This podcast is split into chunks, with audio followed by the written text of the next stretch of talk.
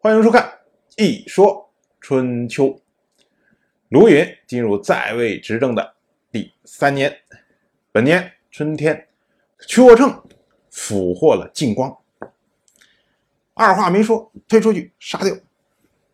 但是呢，他对同时被俘获的这位栾成，却动了恻隐之心。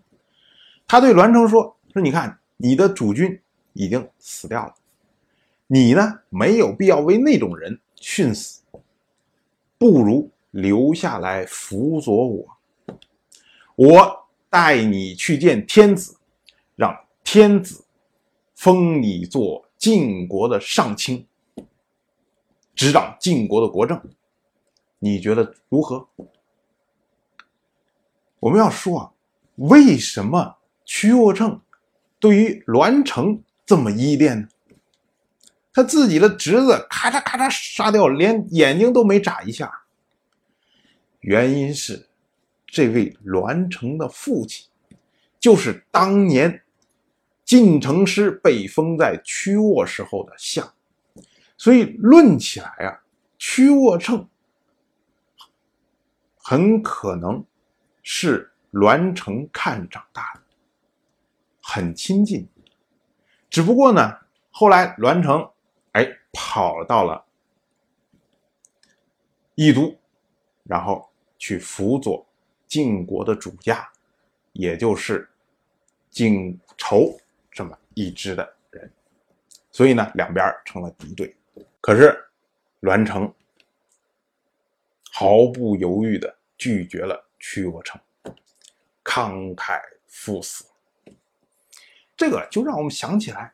三国时期的枭雄曹操，他跟陈宫的关系也是这样的，非常的好。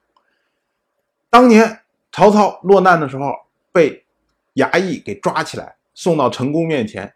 陈宫一看，哇，这是被通缉的曹操啊，然后放了曹操一马，而且还把官职都给辞掉，然后跟随曹操一起逃亡。这么铁的关系，可是后来陈宫发现曹操这个人呢，是一奸雄啊。所谓“宁可我负天下人，不让天下人负我”，就这种的品行，所以陈宫觉得这个人不可靠，于是呢，后来就投了吕布。可是呢，吕布最终是被曹操所灭。当时曹操。把陈宫俘获之后，对陈宫说的也是这套话。可是陈宫呢，也是毫不犹豫，慷慨赴死。曹操当时看着陈宫离去的时候，哎，也是一片落寞之心，估计跟屈沃乘看着栾成离去的时候有的一比。另外，我们还要再提一句的是，屈沃乘承诺。栾成做晋国的上卿，可是为什么要带他去觐见天子，然后让天子封他为晋国的上卿呢？这个是有周以来的一个习惯，就是诸侯的上卿不是由诸侯来任命的，而是由天子来任命，也就是由王室来任命。任命之后呢，这个上卿是世袭罔替，一直延续下去。这是当时的一个习惯。虽然到了后期，慢慢呢，这个王室对于任命诸侯上卿这件事情也不是非常的强调，所以呢，就流于了形式。慢慢就是说，由诸侯提议说：“哎，我们这一片。”这个国家里面谁谁谁，哎，比较适合做上卿，请您分封，哎，变成这样的形式。再往后呢，则是王室的权威开始衰落。假设说栾成不死，屈沃乘真的会带栾成去见天子，然后由他来封做上卿吗？可能未必。那他这么着说呢？这是一种习惯，就跟看我们看三国的时候。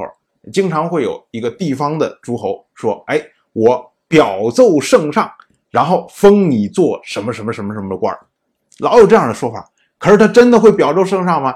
他沿路都不通，你表奏了。当时曹操挟天子以令诸侯，那曹操说不，我不让你封，那你下面这些诸侯怎么统一自己的这些部署呢？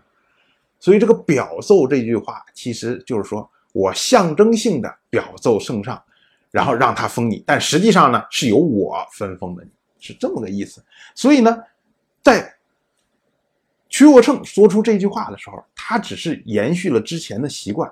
即使栾城不死，屈沃乘把他封为上卿，但是这个手续是不是一定会去见天子，这个事情非常难说，因为屈沃跟王室之间的关系并不是非常好。